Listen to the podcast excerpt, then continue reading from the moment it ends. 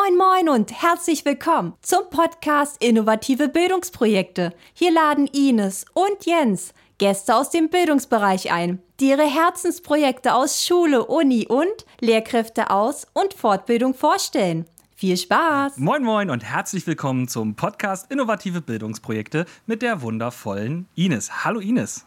Hallo, grüß dich. Ähm, außerdem mit mir, ich bin Jens und wir haben heute zwei sehr virtuelle Kollegen dabei, äh, nämlich den Sascha und den Björn. Hallo ihr zwei. Hallo, grüß dich Jens. Hallo Ines. Hallo ihr beiden. Hallo ihr beiden. Und ein herzliches Willkommen nach Lübeck und nach Costa Rica. Das fand ich jetzt ganz interessant. So weit auseinander lagen unsere Gesprächspartner noch nie. Und wir haben das erste Mal zwei Gesprächspartner auf einmal dabei. Ich bin sehr gespannt, ob das gut klappt. Ähm, und ähm, wir unterhalten uns heute über eine Online-Schule und ich habe das einfach mal so provokativ auf Twitter geteilt und habe reingeschrieben, zum Abitur ohne Präsenzunterricht? Fragezeichen. Und ob das bei euch geht, das äh, diskutieren wir heute. So, aber zum Willkommen erstmal die berühmte Icebreaker-Frage. Wir könnten jetzt verschiedene Dinge über Videokonferenzen fragen. Was war denn eure kürzeste und eure längste im schulischen Bereich? Kürzeste Videokonferenz war, glaube ich, bei mir im Bereich von äh, drei Sekunden, als dann die Strommasten zusammengebrochen sind und wir dann keinen Strom mehr hatten. Ich konnte mich gerade bei den Schülern äh, begrüßen. Ähm, und äh, habe äh, dann das Ende der Stunde einläuten müssen. Und die längste Konferenz lief, glaube ich, über mehrere Stunden hinweg, äh, weil ich mich vergessen habe auszuloggen und die Schüler dann so ziemlich alles mitbekommen haben, was bei uns am Nachmittag noch läuft. Das war bestimmt interessant. ich glaube, meine längste Videokonferenz war eine, die ich ähm, ich glaube, das war ein Geschichtsprojekt und wir haben ähm, gestartet, die sollten irgendwas in Minecraft bauen.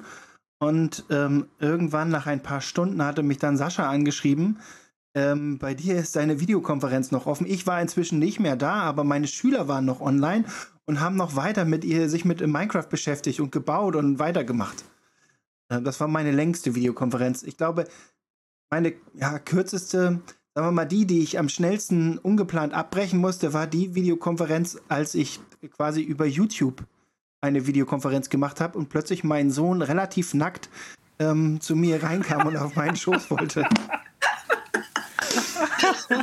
Da musste okay. ich schnell abbrechen. In diese lange Videokonferenz bei dir kam ich auch mit rein und habe dann mal geguckt, was ist da eigentlich los. Und die Schüler fanden sich sehr gestört, dass ich plötzlich kam. Ja, also der Lehrer als Störfaktor. Ja, der, der, Schulleiter als Störfaktor. Richtig. Oder so. Aber äh, jetzt könnte man ja sagen, Sascha, äh, typisch Deutschland, du machst gerade den Computer an und dann ist der Strom weg. Stimmt das? Nee, also normalerweise ist es hier relativ äh, sicher. Also gerade in letzter Zeit ist es ziemlich sicher geworden. Aber das ist halt typisch Deutschland ist gut. Aber immerhin sind die Leitungen unter der Erde. Hier sind sie noch oberirdisch. Und sobald halt irgendwie Wind kommt und ein Palmwedel in die Stromleitung geht, dann gibt es ein großes Zischen oder manchmal wird auch ein Affe gebraten oder sowas auf der Leitung. ähm, und äh, dann ist kommt hier vor, leider, leider. Als Biologielehrer muss ich sagen, großes, ganz großes Leider. Äh, aber die gehen dann vom Baum zur Stromleitung und dann ist diese Bindung, Verbindung geschlossen und dann brennt es erstmal kräftig riecht nach gegrilltem Fleisch und ähm, wir müssen etwa ein bis zwei Stunden warten, bis der Strom wieder da ist. Aber wir haben jetzt eine, äh, eine Batterie hier, sodass der Unterricht nicht gefährdet wird. Aber du sagst jetzt hier, Ines hat es schon angeteasert, also um das nochmal für die anderen zu sagen, du lebst, arbeitest, leitest Schule, unterrichtest von Costa Rica aus. Richtig, war auch nicht so gedacht. Eigentlich war es gedacht, hier sich zurückzuziehen aus dem Schuldienst und ein gemütliches biologisches Leben zu führen.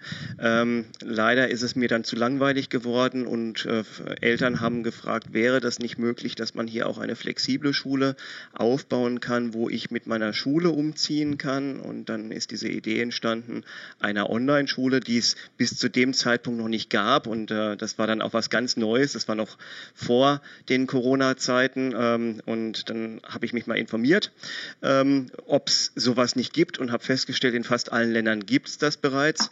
Habe dann recherchiert und das mal äh, in einer Gruppe von Lehrern hochgestellt. Bei Facebook. Da war dann beispielsweise Björn mit dabei und die haben gesagt, ja, machen wir mit. Und seitdem gibt es uns. Jetzt würde ich es auch genau wissen wollen für die Zuhörer. definier mal bitte uns. Also wie viele, welche Fachrichtungen, welche Schulformen, wo die alle sitzen.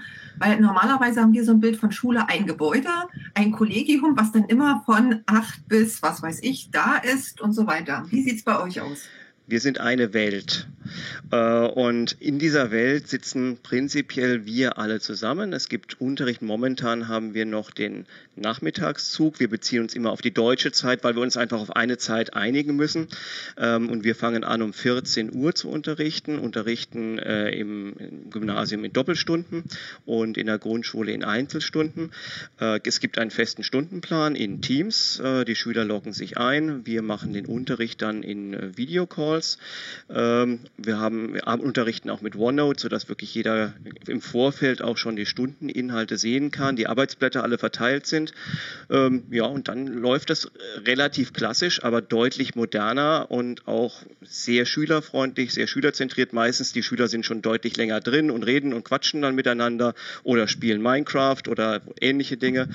Ähm, ja, und äh, die Lehrer haben eben auch ihren klassischen Unterricht mit Frontal, aber auch viele Gruppenarbeiten, viele interaktive Übungsmöglichkeiten. Wir haben jetzt gerade ähm, auch eingeführt, dass dann eben sehr gamification-zentriert äh, gearbeitet wird. Also es ist eine moderne Schule, die basiert auf den gymnasialen Ideen, die wir in Deutschland hatten, aber in einem positiven und guten Sinn. Du hast es ja schon richtig gesagt. Ähm, der zentrale äh, Zeitpunkt Punkt für uns oder die, die Organisationszeit ist die deutsche Zeit.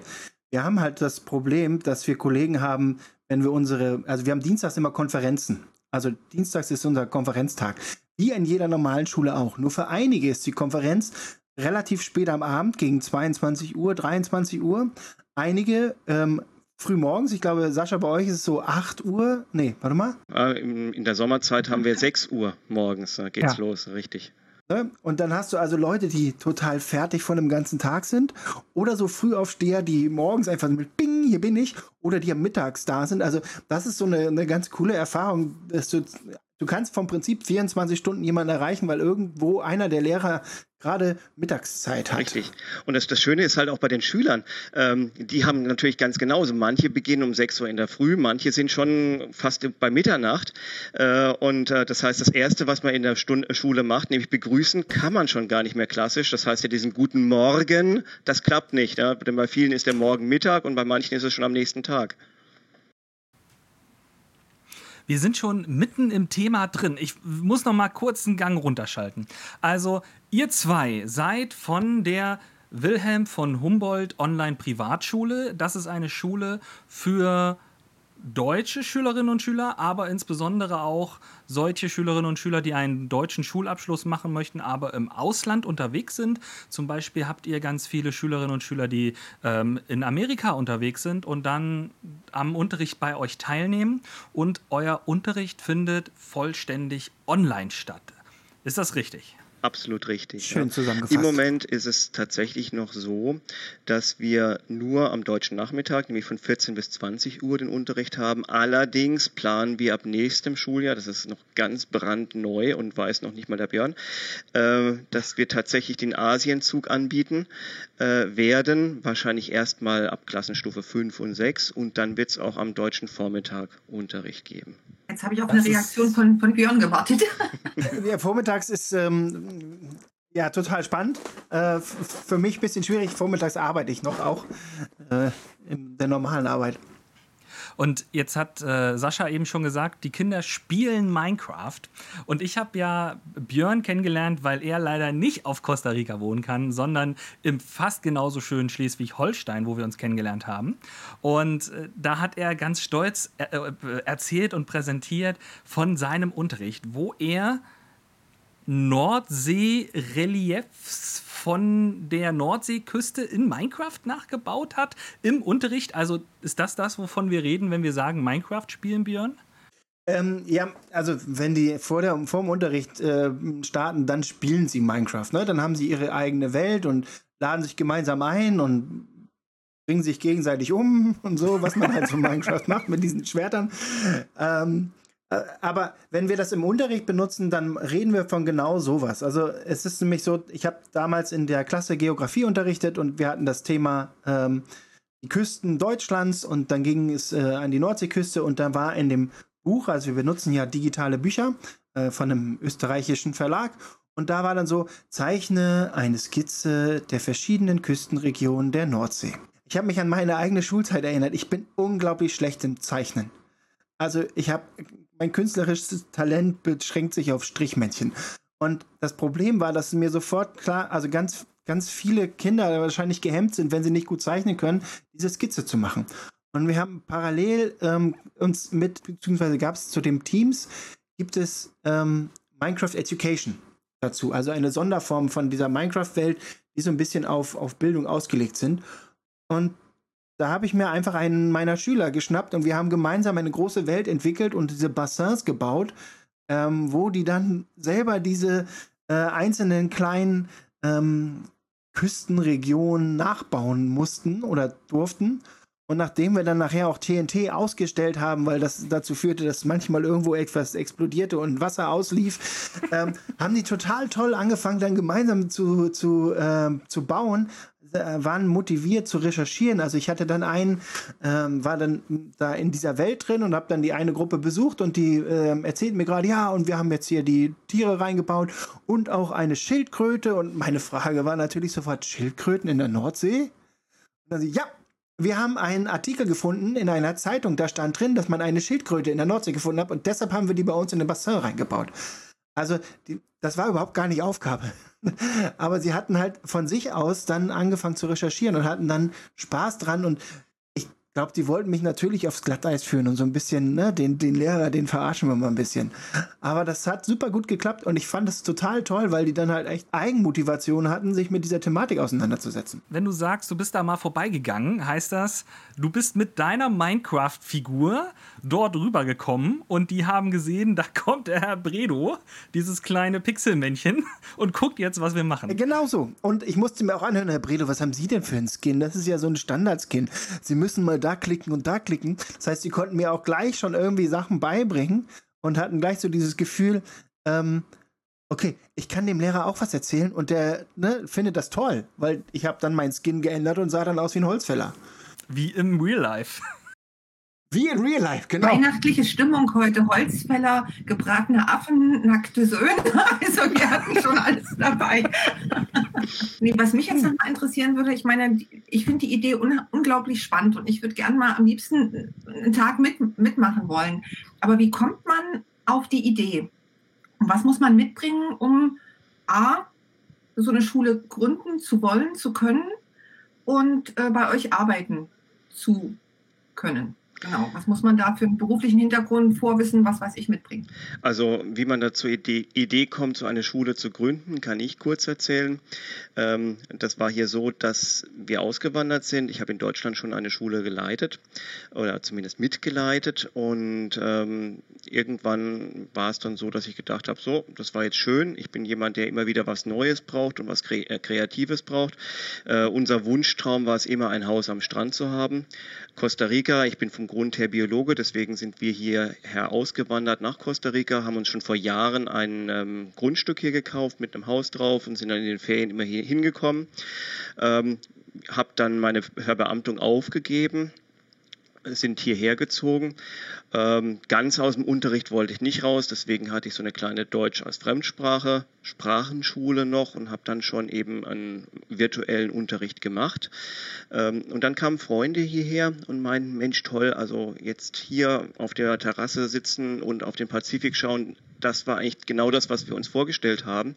Ähm, das können wir aber nicht machen, äh, da wo wir sind, nämlich wir sind an die deutsche Schule mit unseren Schul Kindern gebunden und das ist in der Hauptstadt und da wollen wir eigentlich nicht sein. Es müsste doch heutzutage möglich sein, Unterricht ähm, zu haben und die Schule mitnehmen zu können, und zwar ganz egal, wo man ist in einer modernen Gesellschaft.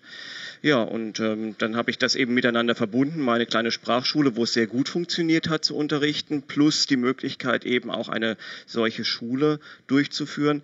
Ja, und dann war der Grundgedanke eigentlich schon gesät und es war nur noch ein paar Recherchearbeiten und viele Kollegen, die Begeisterung hatten und wie man zu einem Online-Lehrer wird, das kann jetzt Björn berichten. kann jetzt meine ganze persönliche Geschichte dazu erzählen. Es war so, dass ich in der Pandemiezeit ähm, ganz zu Anfang über auch Facebook Kontakt zu einem sehr netten, jetzt inzwischen Freund aufgenommen hatte, der gesagt hat, wir würden gerne über YouTube äh, Unterricht streamen. Und das war irgendwie völlig verrückt und das habe ich dann angefangen und hat, hat dann Spaß gemacht. Und so habe ich mich dann immer mehr dieser digitalen Unterrichtsgeschichte gelesen und dann habe ich einen Facebook-Post irgendwann gelesen, ähm, wo sinngemäß drin stand, also wir suchen verrückte Leute, die Lust haben, äh, Online-Unterricht zu machen und ein neues Projekt zu machen.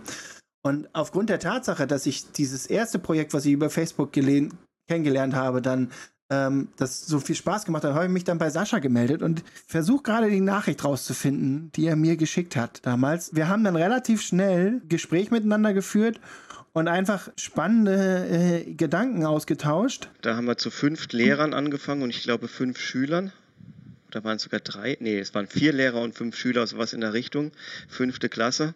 Das war vor anderthalb Jahren jetzt und jetzt haben wir 220 Schüler. Also ich habe es gerade gesehen, 5. Juli 2020 um 7.48 Uhr habe ich dir geschrieben. und, ähm, genau. und dann haben wir uns am 8. Juli per Zoom unterhalten. Also ging relativ schnell, unproblematisch, unbürokratisch. Kann man ja auch nicht gerade sagen, dass das so ein Zeichen für, für Deutschland wäre, dass das alles so, so schnell und, und fluffig geht. Aber ich würde an der Stelle gerne, weil ich merke, bei euch stimmt so die Chemie untereinander, also ähm, unter den Lehrern. Und ähm, Ina hatte gerade gefragt, wie ist das denn mit, mit den Schülern? Wir haben es schon, glaube ich, bei dem Main-Test so, so angehört.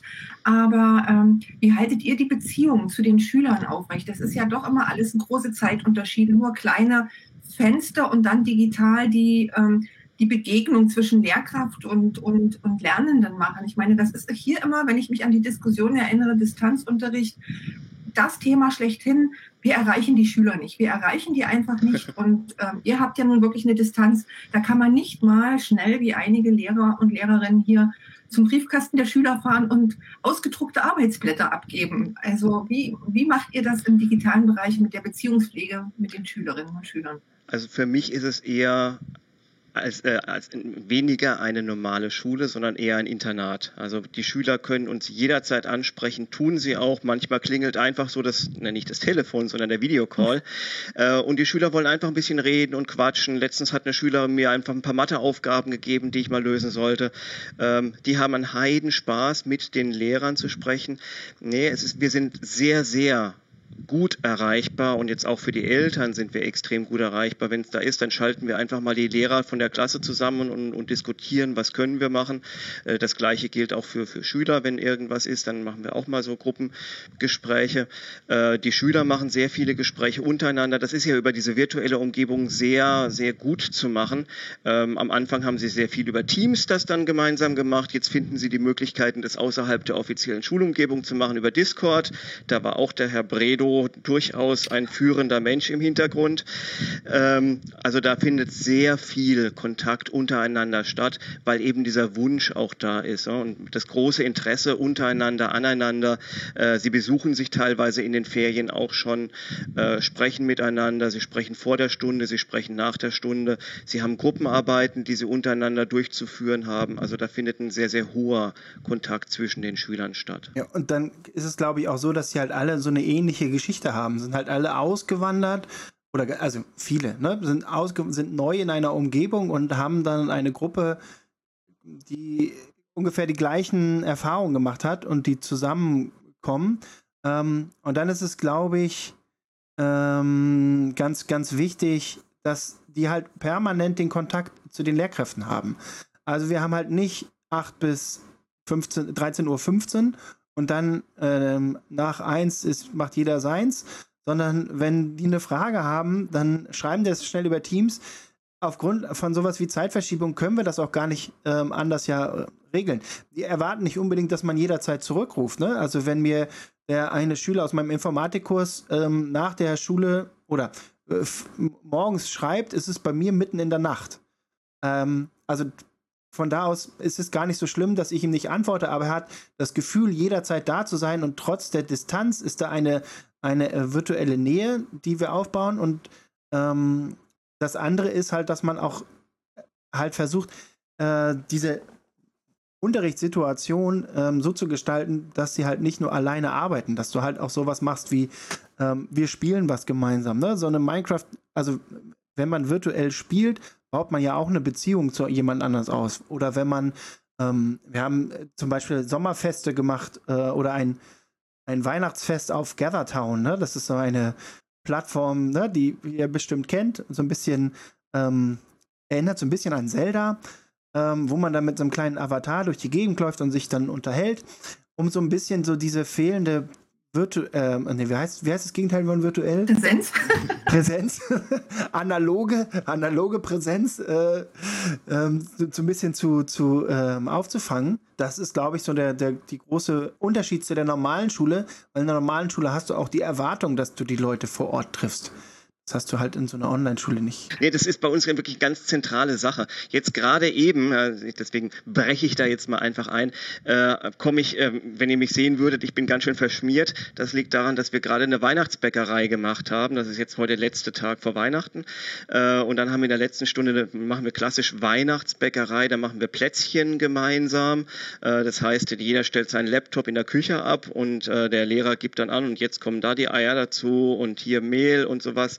Ähm, solche Geschichten machen wir relativ häufig und das kommt bei den Kindern halt auch unglaublich gut an und die haben einen Heidenspaß dabei und das ist diese Nähe. Ich merke das halt auch bei den Schülern, wenn dann irgendwie bei der Begrüßung einer sagt, oh, mir geht's heute nicht so gut, dann sehe ich plötzlich die Teilnehmerzahlen nach unten sinken und das liegt daran, dass sie sich plötzlich anrufen gegenseitig, was ist los mit dir, äh, was ist, kann ich dich helfen, kann ich dich unterstützen.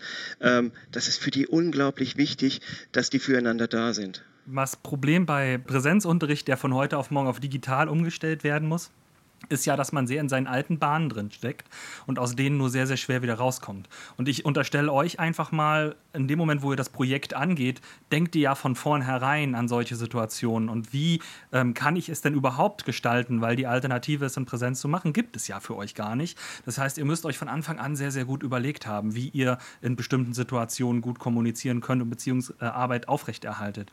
Der Spezialfall, der mich vielleicht nochmal interessieren würde, wäre, was passiert denn, wenn tatsächlich mal so ein Hühnchen zu rupfen ist? In der Schule würde ich die Eltern in, zum, zum Elternabend zu mir ins, in den Raum einladen und freue mich dann, dass ich den auch ins Gesicht gucken kann dabei. Sitzt ihr dann in so einer Online-Konferenz zu viert mit Kamera oder wie sieht das aus? Ganz genau so. Äh, Wenn es da irgendwelche Probleme gibt, normalerweise erstmal mit, mit dem Schüler das Gespräch führen. Dann, äh, wenn sich das darüber nicht klären lässt, dann sp äh, spricht man mit den Eltern. Die, jeder, jedes Elternteil hat bei uns auch einen Zugang, beziehungsweise jede Familie. Da haben die Eltern auch einen Zugang. Und wenn irgendwelche Probleme sind, ähm, dann wird, werden auch die Eltern angesprochen. Zum Beispiel, wenn jetzt die Schüler nicht auftauchen. Beim ersten Mal wird der Schüler angeschrieben, hast du technische Probleme. Äh, und beim zweiten Mal werden dann schon die Eltern angesprochen angeschrieben, ähm, Ihr Kind war jetzt zweimal nicht da, gibt es technische Probleme, können wir irgendwie unterstützen und so weiter.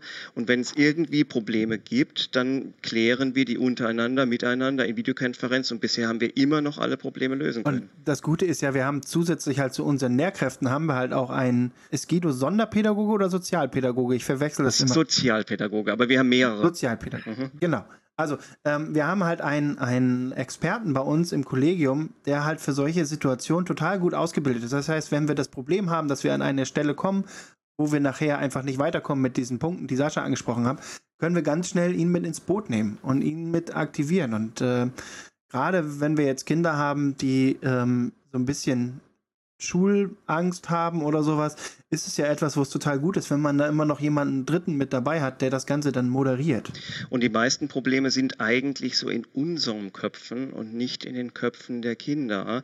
Wir haben eine bestimmte Vorstellung, wie Dinge ablaufen müssen. Zum Beispiel die Kamera muss immer eingeschaltet werden oder sowas. Warum? Für die Kinder ist das heute eine völlig ähm, valide Situation, dass man sich da hinsetzt, mal die Kamera ausgeschaltet hat und denken kann. Mit eines der schlimmen Dinge für für uns im Unterricht war, dass alle Augen auf einem lasten, wenn man mal aufgerufen wird. Für die Kinder ist das wesentlich angenehmer, wenn sie auch mal die Kamera ausschalten können. Sie können sich konzentrieren. Klar, sie könnten auch im Hintergrund spielen. Das bekommen wir aber auch mit, ja, dadurch, dass entsprechend wir können in die Hefte reinschauen, wir können in die virtuellen Lernumgebungen reinschauen und so weiter. Und dann kann man immer noch mal den Schüler direkt anrufen. Das ist dann nicht so wie in der Schule, wo ich dann den Schüler vor die Tür genommen habe. Wie schlimm war das denn, wenn ich den Schüler einzeln vor die Tür genommen habe, mit dem geredet habe. So gebe ich eine Arbeitsphase und rufe meinen Schüler an und kläre, was ist denn los, ähm, was können wir tun, hast du irgendwelche Probleme. Gerade gestern hatte ich wieder den Fall, dass bei einer Online-Diagnose ein Schüler nicht mit, mitgemacht hat. Man könnte hingehen und sagen, ja, der ist faul, der spielt nebenbei. Pustekuchen, der hat sich einfach nicht getraut zu sagen, er hat den Login dafür vergessen. Ja. Habe ich dann gesehen, er macht nicht mit, ähm, habe ihn angerufen, kann ich dich unterstützen? Ja, ich weiß mein Login nicht mehr, ist ja kein Problem, kriegst du und dann war es gelaufen. Und so läuft das bei uns. Wir versuchen, Schüler nicht bloßzustellen, sondern sie zu unterstützen. Ich finde, diese, diese, äh, dieser Kontrollwahn, glaube ich, immer so bei den Lehrkräften, weil, weil das kommt, wie Jens schon gesagt hat, aus dieser Situation, in der wir alle ja auch groß geworden sind. Klassenraum, Lehrer steht vorne und hat den Überblick und teilt das Wissen zu und ordnet an.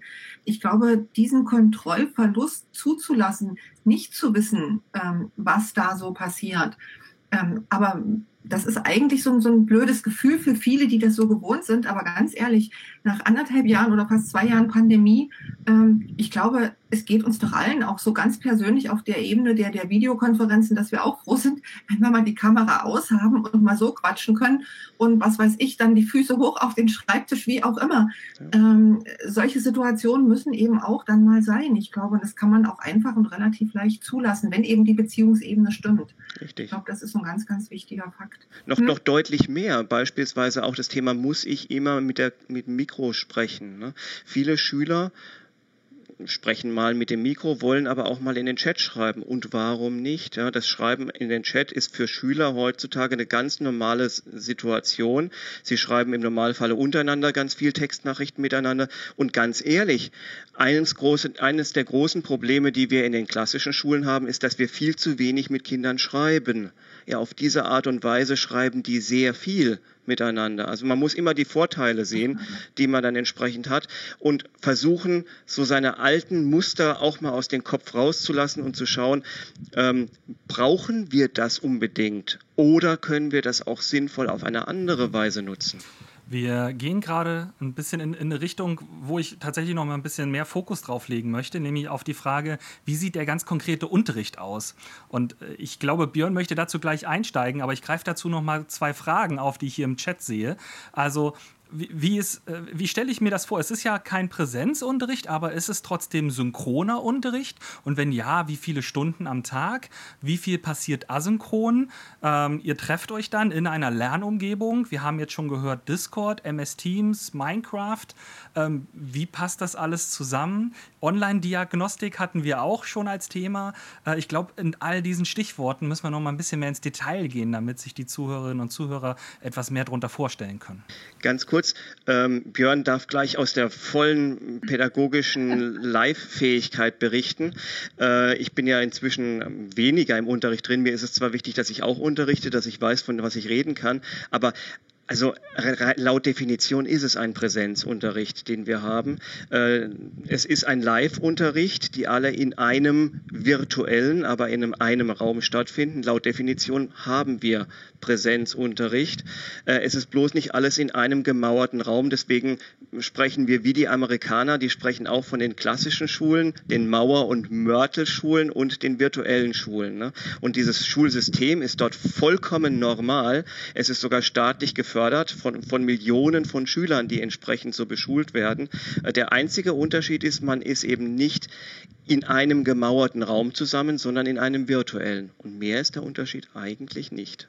So, jetzt Björn. Ja, wobei, also das würde ich gerne nochmal ergänzen. Ähm, also wir haben ja die, also wir haben klassischen, die klassische Frontalunterrichtssituation, ähm, die nicht so frontal laufen kann wie in einer normalen Schule.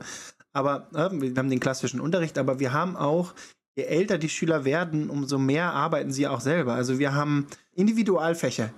Also wir haben zum Beispiel Fächer, die wir so unterrichten, dass es quasi immer eine Sachstand, also ein Treffen zum Sachstand gibt. Wie ist der aktuelle Lernstand bei euch, bei der Aufgabe, die ihr machen müsst? Man spricht darüber, man gibt neue Impulse und dann lässt man sie alleine in Gruppen oder einzeln äh, weiterarbeiten. Also so ein bisschen in Richtung projektorientiertes Arbeiten, wo man dann quasi immer so kleine Jurfixe setzt, wo man sich dann mit der Gruppe trifft und guckt, was habt ihr geschafft, was habt ihr noch nicht geschafft. Ähm, Das geht allerdings erst, wenn die das natürlich gelernt haben. Also wir haben ganz viele Schüler, die aus der klassischen Schule kommen, die müssen sich erstmal sozialisieren. Also, ne, so mit, wie jetzt, es hat ja gar nicht geklingelt. Äh, was mache ich denn jetzt? Ähm, und je größer sie werden, desto mehr kann man sie auch versuchen, eigenständig arbeiten zu lassen. Da passt die Frage von Ina auch sehr gut mit rein, die gerade berichtet, ihre Schüler erwarten die äh, sofortige Bedürfnisbefriedigung, können gar nicht warten. Und das ist, glaube ich, das, was du beschreibst, wenn du sagst, das muss man erstmal lernen, das ist ein Sozi Sozialisationsprozess. Ähm, und dann gibt es regelmäßige abgesprochene Termine und zwischen diesen Terminen wird dann selbstständig gearbeitet? Genau, also nicht in den Hauptfächern, aber vor allen Dingen so in, in, in, den, in den Ergänzungsfächern, also in den individuellen Fächern, die sie dann individuell gewählt haben. Vielleicht kann ich da kurz mal eingreifen ähm, und so die Hintergründe, wie das entstanden ist. Also wir haben unsere Hauptfächer, wo wir wirklich sehr ähm, klassisch mit diesen Präsenzphasen arbeiten, wobei wir auch da mehr äh, auch in den in Flip Classroom, das ist so das Prinzip, was da äh, genutzt wird, gehen. Wir haben die klassischen Hauptfächer und dann fand ich es immer ganz schlimm von neben Nebenfächern zu sprechen. Es sind keine Nebenfächer. Nebenfächer klingt so extrem abwertend. Ähm, es sind Fächer, wo Schüler individuelle äh, Begabungen haben. Manche sind eben im naturwissenschaftlichen Bereich stärker, andere sind äh, im Bereich der Geografie, Geschichte und so weiter stärker. Das ist eine individuelle Leistung, die man entsprechend bringt. Deswegen sprechen wir von Individualfächern. Und gerade im künstlerischen Bereich Kunst und Musik wird sehr viel schon von der Klasse 5 im Projektansatz gearbeitet. Es wird eine Aufgabe gestellt, es wird eine Technik vorgestellt. Wie diese dann umgesetzt wird, ob das am Computer ist oder gebaut wird oder gezeichnet wird und sowas, das ist den Schülern dann selbst überlassen. Es wird immer begleitet. Es gibt dann immer so Waystages, wo es dann Treffen gibt. Dann gibt es eine Vorführung von dem Ganzen und dann gibt es so das nächste Projekt. Das ist so dieser künstlerische, ästhetische Projektansatz. Und es gibt dann eben später ab der Klasse 7 diese Flipped Classroom Ansätze der wie Individualfächer, wo die Schüler in speziell arbeitet, äh, vorbereiteten Umgebungen die Stunde vorbereiten und die Inhalte vorbereiten. Das, was so lange Zeiten ist, wo dann auch immer wieder heißt, ähm, ja, ist dein Mikro an, ist das Mikro nicht an, wo so jeder Schüler so individuelle Zeiten braucht, wie lang oder wie kurz das bearbeitet. Ähm, das bereiten die Schüler vor in 60 Minuten. Ja, das ist für diejenigen, die schneller sind, sind Zusatzaufgaben. Für diejenigen, die langsamer sind, kriegen müssen einen Minimalaufgabenbereich äh, erfordern, äh, erfüllen. Und dann haben wir Kleingruppenansätze zu 30 Minuten mit maximal fünf bis sechs Schülern, wo man dann ganz intensiv das mit den Schülern durcharbeiten kann. Auf diese Art und Weise habe ich letztes Jahr in Chemie zum ersten Mal an meine gesamte Klasse die Periodensystem der Elemente vermitteln können. Und dadurch, dass ich praktisch mit jedem Schüler einzeln gesprochen habe, habe ich auch mitbekommen, jawohl, er hat es kapiert. Dieses Zurückziehen und sich sagen, kapiere ich eh nie, das klappt auf diese Art und Weise nicht. Man hat weniger und kürzer Unterricht. Die Schüler bekommen diese Eigenständigkeit trainiert. Ähm, und man weiß aber auch, dass man die Lerninhalte erreicht hat. Ich glaube, das ist eine, äh, auch eine sehr hohe, äh, ein sehr hoher Anspruch an die, an die Lerner, ja, von eurer Seite her, dass ähm, ja, dass man wirklich immer ganz äh, an diesem wirklich auch im klassischen, in der klassischen Schule noch angestrebten Individualsystem äh, drin ist und hier aber auch wirklich das dann leben kann. Ähm, individuell zugeschnittene Aufgaben, Gespräche, Begleitung bis hin zur Kontrolle. Aber bei der Kontrolle würde ich gerne nochmal nachhaken, weil das hatte Jens auch schon angesprochen. Es war in der Frage schon mal, glaube ich, von Matthias, welche Online-Diagnosen werden verwendet? Also ganz konkret und dann auch die Frage, weiter oben war ja, ähm, weil Jens hat es ja so schön benannt mit zum Abi in der Online-Schule. Natürlich dann auch die Frage, ähm, wie ist da, wie ist da die Planung? Wie weit seid ihr da ähm, klassenmäßig, von auf welcher Klassenstufe und wie sind diese Prüfungen dann geplant und organisiert? Mhm. Also die Online-Diagnose, die wir benutzen, machen wir in Form einer Fremdevaluation mit dem ähm, mit der Online-Diagnose von Westermann. Die beginnen wir von der zweiten Klasse an, äh, um einfach nachzuprüfen, sind irgendwelche Lücken da. Äh, bei jedem Schüler entstehen auf jeder Schulform Lücken. Und für uns ist es ganz wichtig festzustellen, sind aus den Vorjahren noch irgendwelche Lücken da. Äh, das wird dann abgetestet in schülerfreundlicher Umgebung. Die Schüler machen das ziemlich gerne. Sie wissen, es geht nicht in ihre Leistungsmessung ein. Also das ist dann nicht etwas für ihre Note, sondern es ist wirklich, um festzustellen, ob irgendwelche Lücken noch da sind. Sind sie da, dann werden die am Ende des Jahres aufgearbeitet mit individuell zusammengestellten Förderheften.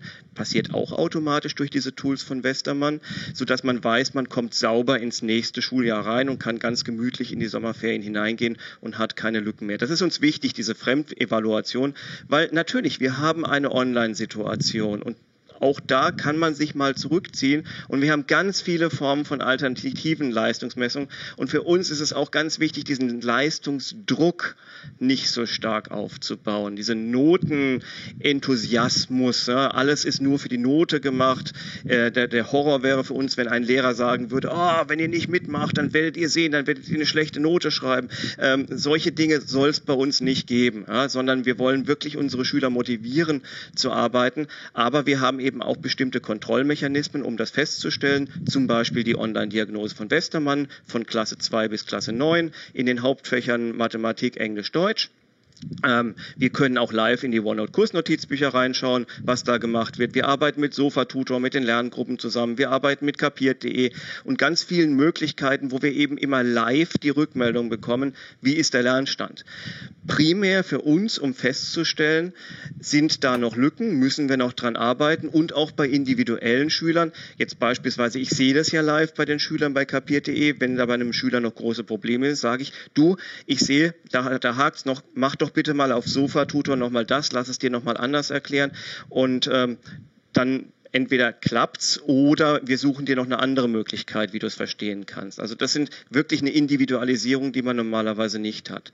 Zum Thema Abitur. Ähm, das ist äh, Bevor wir dazu kommen, ich habe da noch eine Frage. Entschuldige, ich muss da einmal noch dazwischen quaken.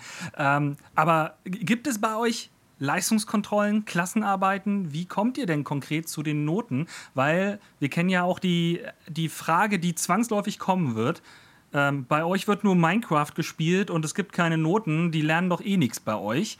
Und äh, was begegnet man diesen, einerseits dieser, dieser Aussage und andererseits, ähm, wie findet Leistungsmessung bei euch konkret statt? Björn. Also dieses Wir spielen nur, ne, das ist natürlich bestimmt etwas, was ähm, kommt. Und dann am besten ist auch noch eine Privatschule, die können sich also ihren Abschluss kaufen. Haha, ganz schön. Ähm, grundsätzlich haben wir ganz normale, ähm, je nachdem in welchen Fächern wir sind, ganz normale äh, Arbeiten und Überprüfungen, die wir machen. Ich unterrichte ja vor allen Dingen so die geisteswissenschaftlichen Fächer, jetzt Geschichte oder Informatik oder sowas. Gut, Informatik weiß gar nicht. Doch, ich würde Informatik inzwischen auch als geisteswissenschaftliches Studium, als wenn es ein MINT-Fach ist. Aber ähm, da arbeite ich ganz, ganz viel mit äh, so klassischen Geschichten, die wir auch aus der Schule kennen, mit dem Referat, aber halt in einer virtuellen Situation, in einer virtuellen Umgebung. Ähm, ich äh, lasse mir dann, also ich gucke mir deren Arbeiten an. Sie müssen zum Beispiel ganz klassische, du schreibst einen Aufsatz zu einem Thema äh, abgeben. Und für mich persönlich ist es halt wichtig, ähm, ich möchte gerne Bulimie-Arbeiten verhindern. Also ich fresse mein Wissen rein und gebe das auf das Blatt und habe das danach vergessen. Also geht mir eher um die Anwendung. Das heißt, ähm, ich versuche, wenn wir jetzt in Schleswig-Holstein sind das, glaube ich, alternative Lernnachweise. Ne? Also sowas wie ein, anstelle, eines, anstelle eines klassischen Wissenstests ein Referat erstellen oder äh, irgendwie ein anderes Projekt zu machen. Ähm, aber gerade jetzt so in Mathe oder so kannst du ja ganz normale ähm, Aufgaben, Arbeiten schreiben. Also ich glaube, wenn ich mich recht entsinne, die schreiben auch in Mathe ihre ganz normale Klassenarbeit sehr klassische Klassenarbeiten zum Teil, wo sie das entsprechend dann ähm, aufschreiben, abfotografieren und abgeben äh, oder dass sie es entsprechend über Forms zum Beispiel dann äh, abgeben müssen oder ähnliches. Es ist eine, wir wollen eine große Mischung haben. Auf der einen Seite bleiben wir im klassischen Bereich, wo wir eben auch solche Arbeiten drin haben. Beispielsweise in Englisch mache ich das aber häufig so, dass ich mir aus den Leistungsmessungen die heimlich in die Aufgaben mit einbaue äh, und dann die Schüler einfach mal durchführe. Die wissen gar nicht, dass sie gerade gerade eine Klassenarbeit schreiben, die machen das einfach und ich gucke mir das gerade dann live, während sie das machen, in ihren Kursnotizbüchern an und gucke, was dabei ist und darauf gibt es dann auch Noten.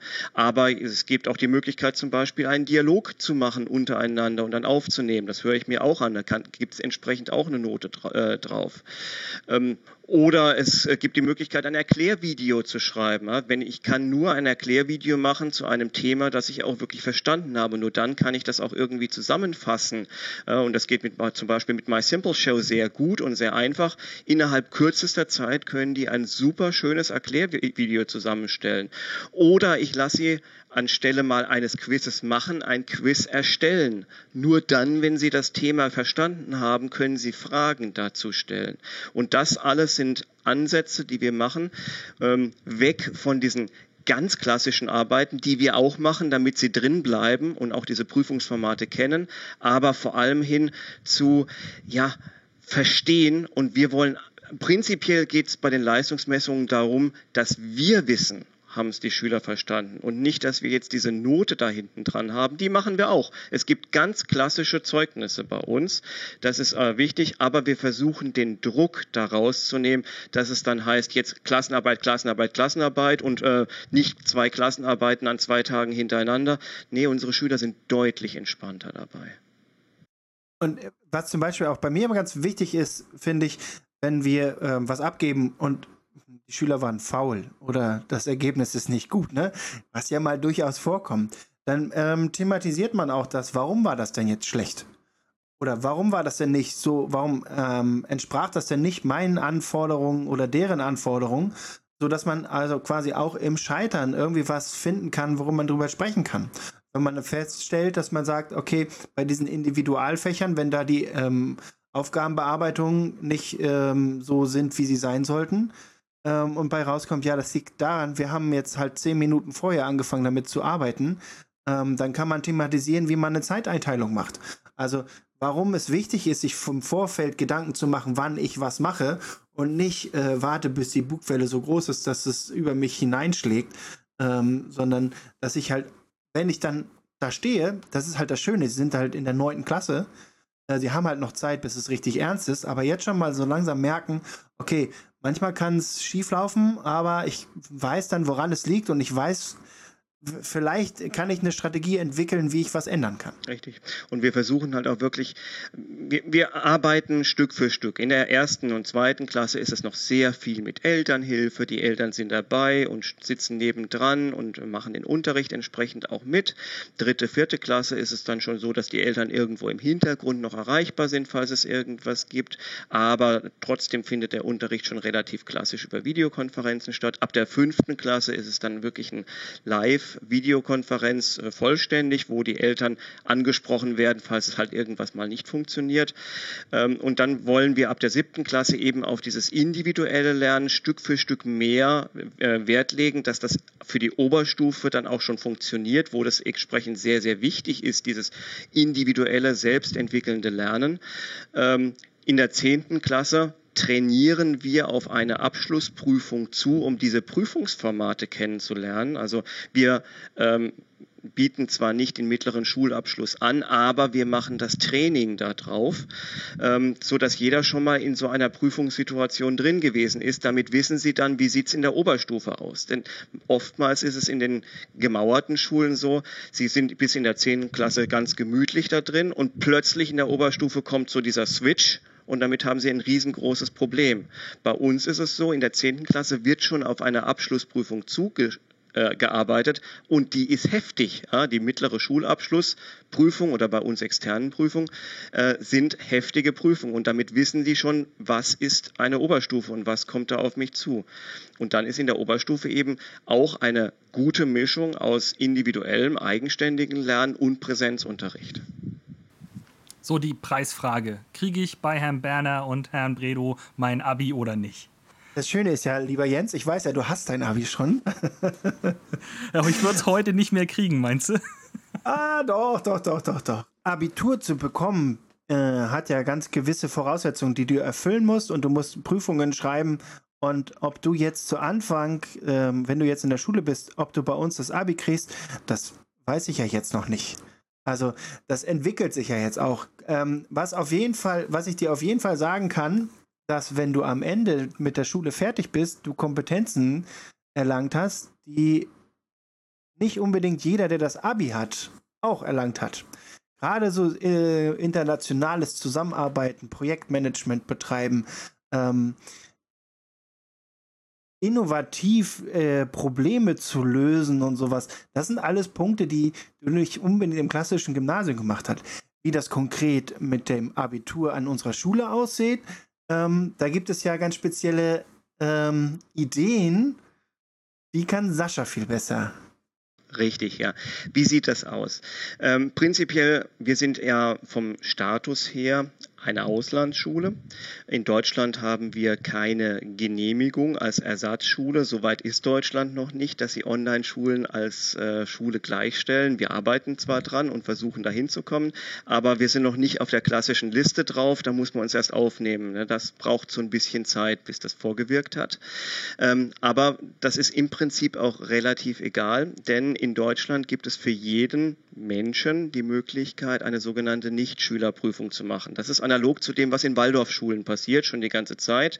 Man nennt es auch externen Prüfung oder Nichtschülerprüfung, je nachdem, in welchem Bundesland ist. Aber jeder Mensch darf in Deutschland seine Abschlussprüfung machen. Und zwar völlig egal, wie er sich entsprechend darauf vorbereitet hat. Klassischerweise findet das entweder mit so einer Waldorfschule äh, statt oder einer Montessori-Schule, einen alternativen Schulansatz oder über ein Abendgymnasium oder durch eine Fernschule wie beispielsweise ILS oder SGD und so weiter. Und wenn man sich auf eine Form, auch, auch autodidaktisch wäre beispielsweise möglich, wenn man sich auf diese Weise auf die Abschlussprüfung vorbereitet hat, kann man sich ganz klassisch auf die Abschlussprüfung vor, äh, anmelden und kann seine Abiturprüfung zum Beispiel auf dem zweiten Bildungsweg nachholen. Genauso ist es bei uns auch. Wir bereiten unsere Schüler auf die Abschlussprüfungen vor, organisieren diese dann entsprechend auch. Dann muss man einmal in Deutschland zusammenkommen.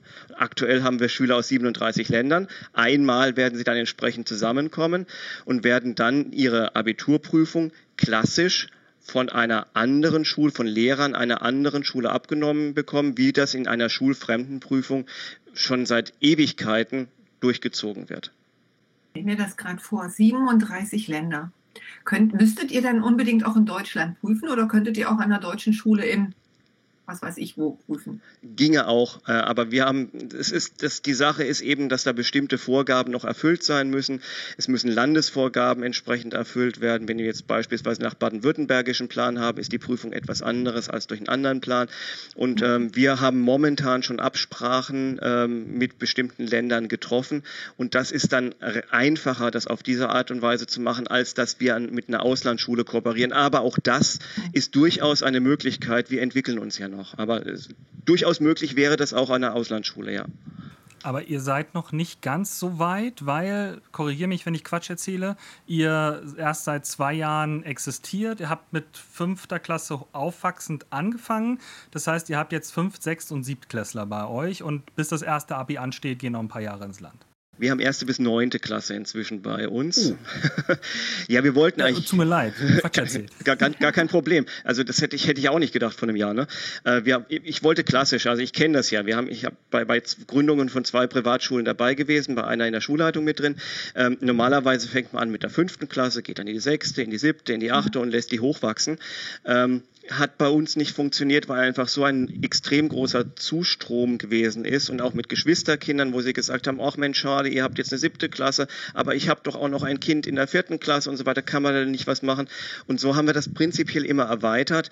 Ähm, halb langsam, weil auch da die Konzepte, es muss, so wie du auch vorhin gesagt hast, der, der klassische Unterrichtsstil klappt nicht. Man muss da wirklich viele Konzepte im Hintergrund haben. Das ist ganz extrem wichtig.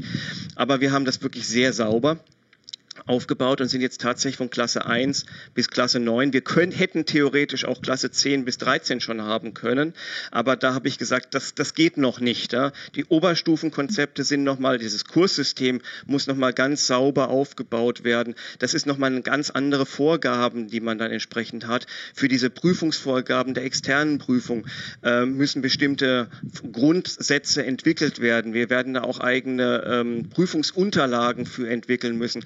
Das das braucht seine Vorlaufzeit. Wenn wir das jetzt übereilen, dann kommt nichts Gutes dabei raus. Deswegen haben wir gesagt, okay, erstmal Klasse 1 bis dieses Jahr Klasse 9 und für Klasse 10, 11, 12, 13, da wachsen wir jetzt hoch und erarbeiten uns das Stück für Stück, sonst, sonst wird es zu schnell. Wir dürfen nicht zu schnell wachsen.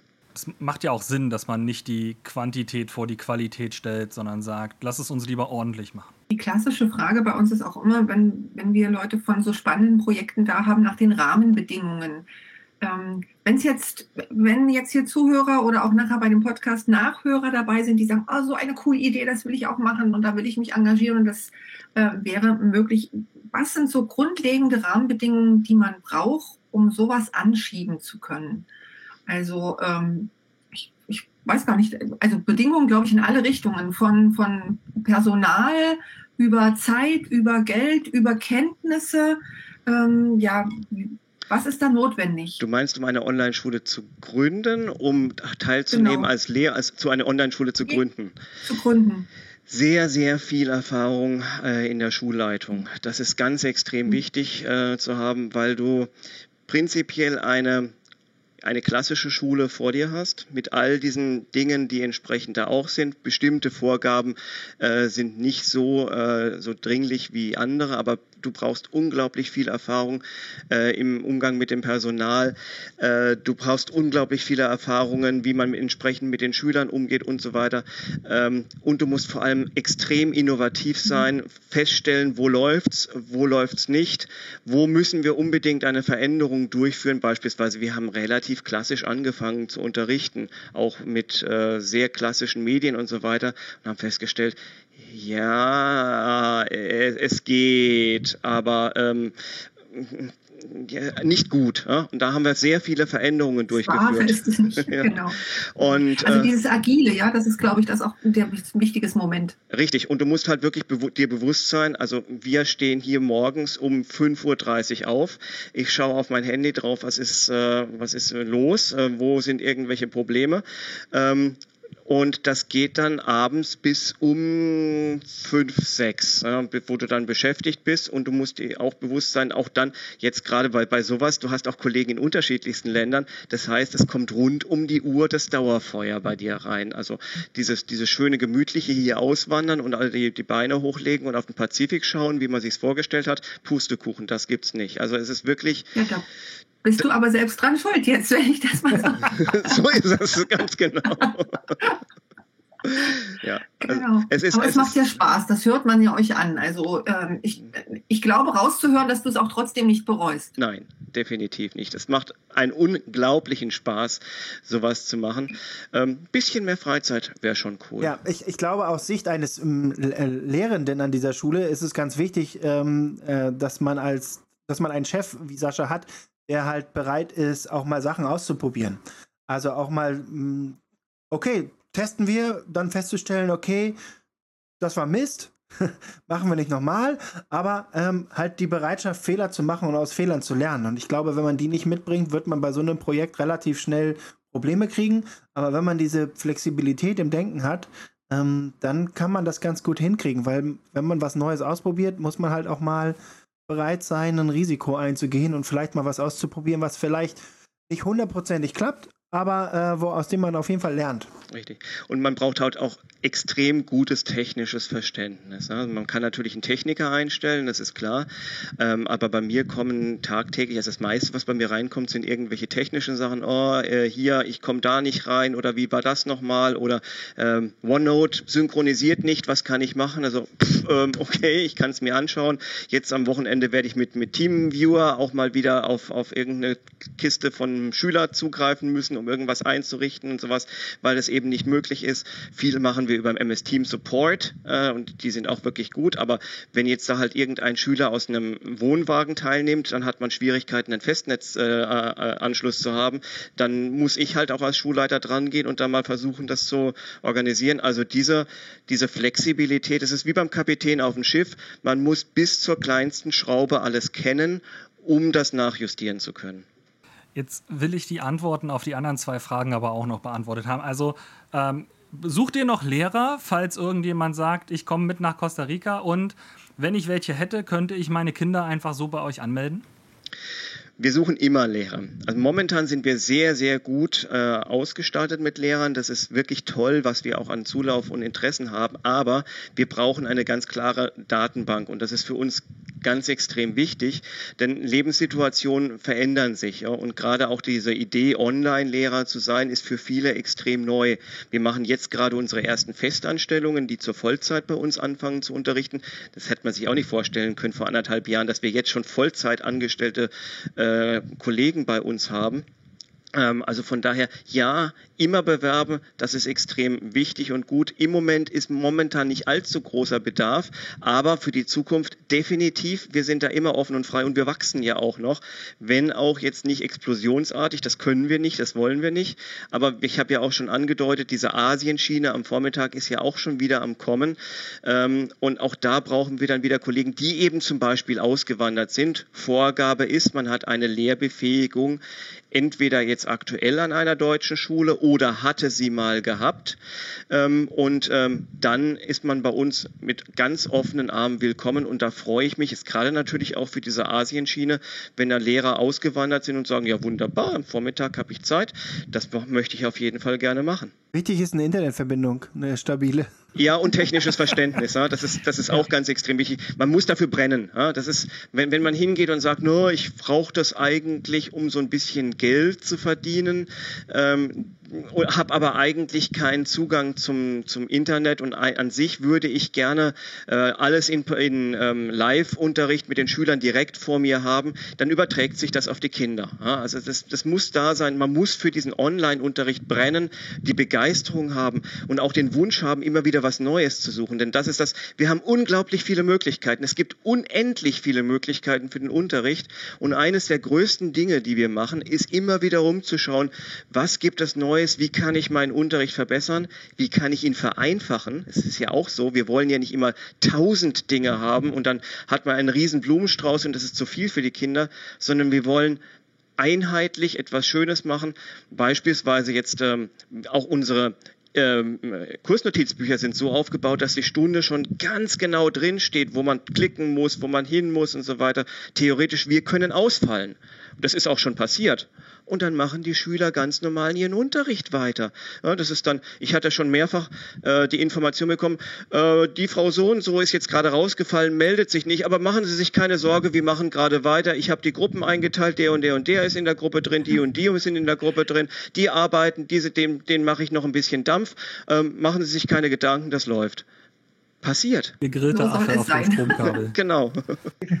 Aber ähm, also ja, Schüler, wenn Schüler zu uns kommen wollen, wäre es im Idealfall so, sind sie im Ausland.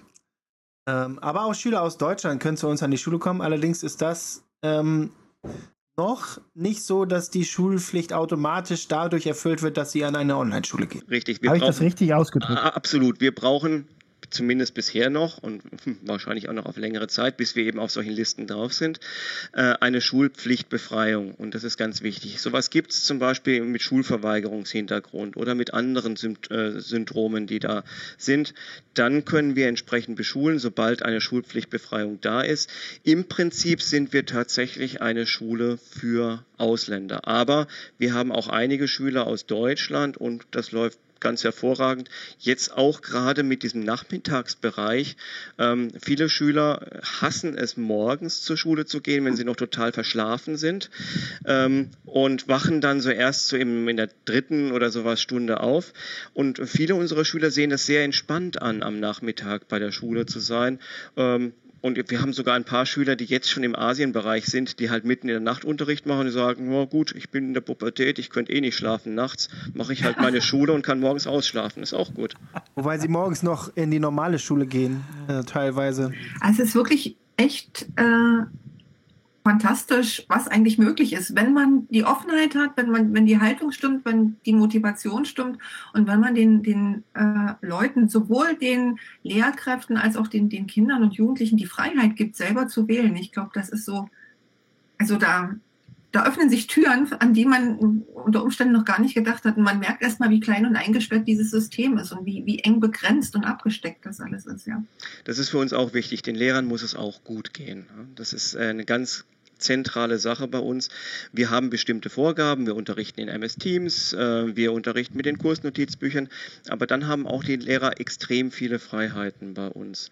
Und das ist auch eine Sache für, für, für mich, wo ich eben auch die Leute nicht unbedingt einsperren will. Wir hatten jetzt auch schon ein, zwei Kollegen, wo sich dann die Lebenssituation geändert hat, wo jetzt beispielsweise die kleinen Kinder nicht mehr betreut werden konnten zu Hause, während der Unterricht gegeben wird.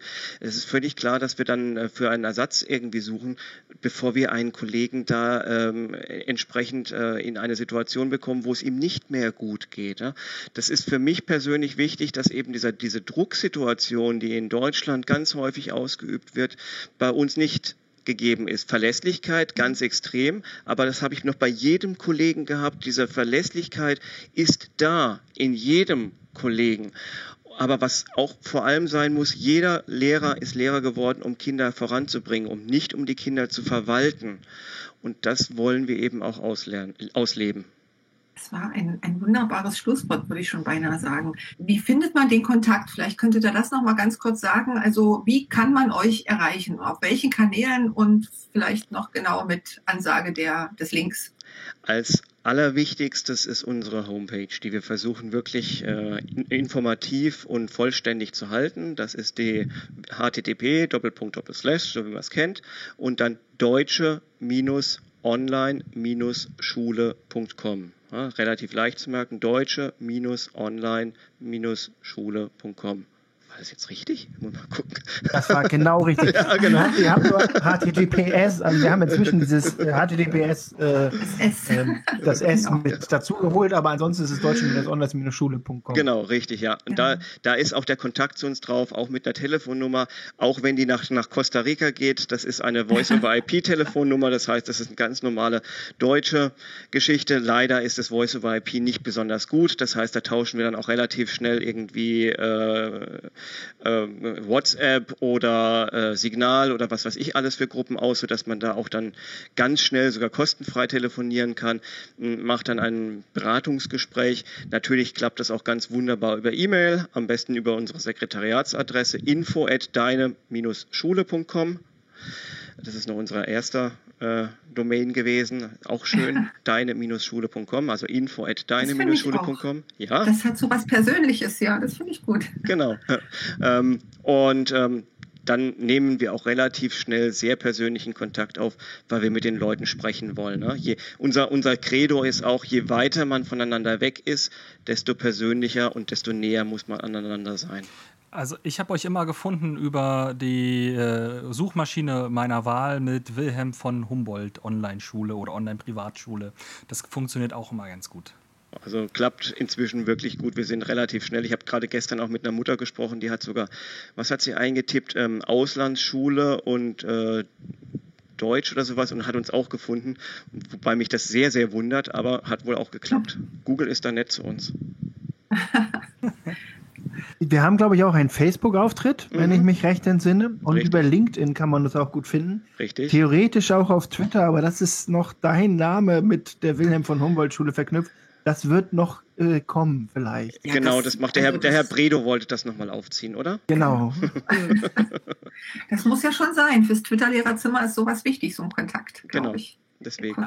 Aber dadurch, dass, ich, dass wir halt so viele sozial, äh, soziale Medien nutzen und meine Zeiten so extrem eingeschränkt ist, muss ich mich ähm, auf ähm, liebe, nette, freundliche, tolle, äh, medienbereite Kollegen äh, verlassen. Vielleicht macht es der Herr Björn Bredow.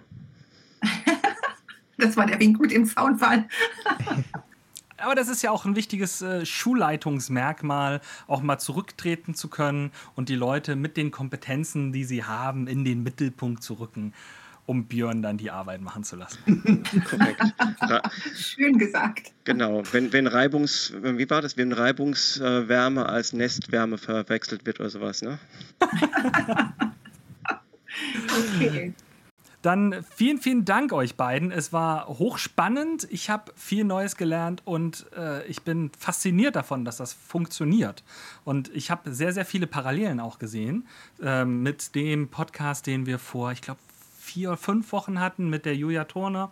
Da ging es um Montessori-Schulen und man merkt, es gibt Möglichkeiten in Deutschland, Wege zu gehen, in denen moderne Pädagogik stattfindet, in denen Grenzen überwunden werden und nicht diese ganzen Probleme mitgenommen werden, die man aus dem Präsenzunterricht kennt, die Notenorientierung und das Bulimie-Lernen, sondern wenn der Wille da ist, dann findet man Schulen, Projekte, Möglichkeiten, das zu überwinden, egal ob als Schülerin oder Schüler oder als Lehrkraft, die sich da irgendwo engagieren möchte oder so wie du, Sascha, dann wird halt einfach die eigene Schule gegründet, wenn es keine gibt, die einem gefällt. Und das ist toll. Aber ich finde das mit dem Probleme mitnehmen noch schwierig. Ich würde mir wünschen, dass, dass der Spirit, den wir jetzt hier erlebt haben, eigentlich dann in diese Präsenz wieder zurückschlägt. Und ich glaube, darin liegt auch der Lösungsschlüssel für viele Probleme, die da äh, gerade am, am Kochen sind, in diesem äh, Kinderverwalten, in diesen engen Grenzen. Man könnte so viel lernen, wenn sich das System endlich mal bewegen würde. Und zwar in diese deine Schule-Richtung. Das hat mir gut gefallen mit dem, mit dem äh, ersten eurem ersten Namen. Aber vielen, vielen Dank. Das war ein wirklich richtig schönes Weihnachtsgeschenk zum Schluss nochmal hier, kurz vor, kurz vor Heiligabend. Das war die Bescherung heute nochmal. So, Sagst du jetzt Danke, für, dass wir da sind, oder soll ich das sagen? Sag ich, du. Genau. Wer bist du? Das Typische, das ist so, so, so, das Typische drin. Wer war das jetzt? Ich. Wer ist ich? Genau. Also ich, ja, genau. ich möchte mich nochmal ganz herzlich bedanken für diese Einladung hier. Und Gerne. für diese Präsenzveranstaltung im Präsenzpodcast. Präsenzpodcast. Also mir schwebt die ganze Zeit dieses Bild mit der virtuellen Präsenz von Sheldon Cooper. Ich weiß nicht, ob er Big Bang Theory kennt. Ja, ja, wo er durch die Gegend fährt. Ich ja, genau. Weil wir vorhin das schon, ich hatte immer Sheldon Cooper gesehen, wie er dann mit seinem äh, Apparat durch die Gegend fuhr. Virtuelle Präsenz. Aber ja, schön war es mit der virtuellen Präsenz. Ja, danke schön, dass wir dabei sein durften. Das war mein erster Podcast heute. heute. Herzlichen Glückwunsch, du also, hast es geschafft. Juhu. Ich war ein bisschen aufgeregt. Und das vor Weihnachten. Und das vor yes. Weihnachten.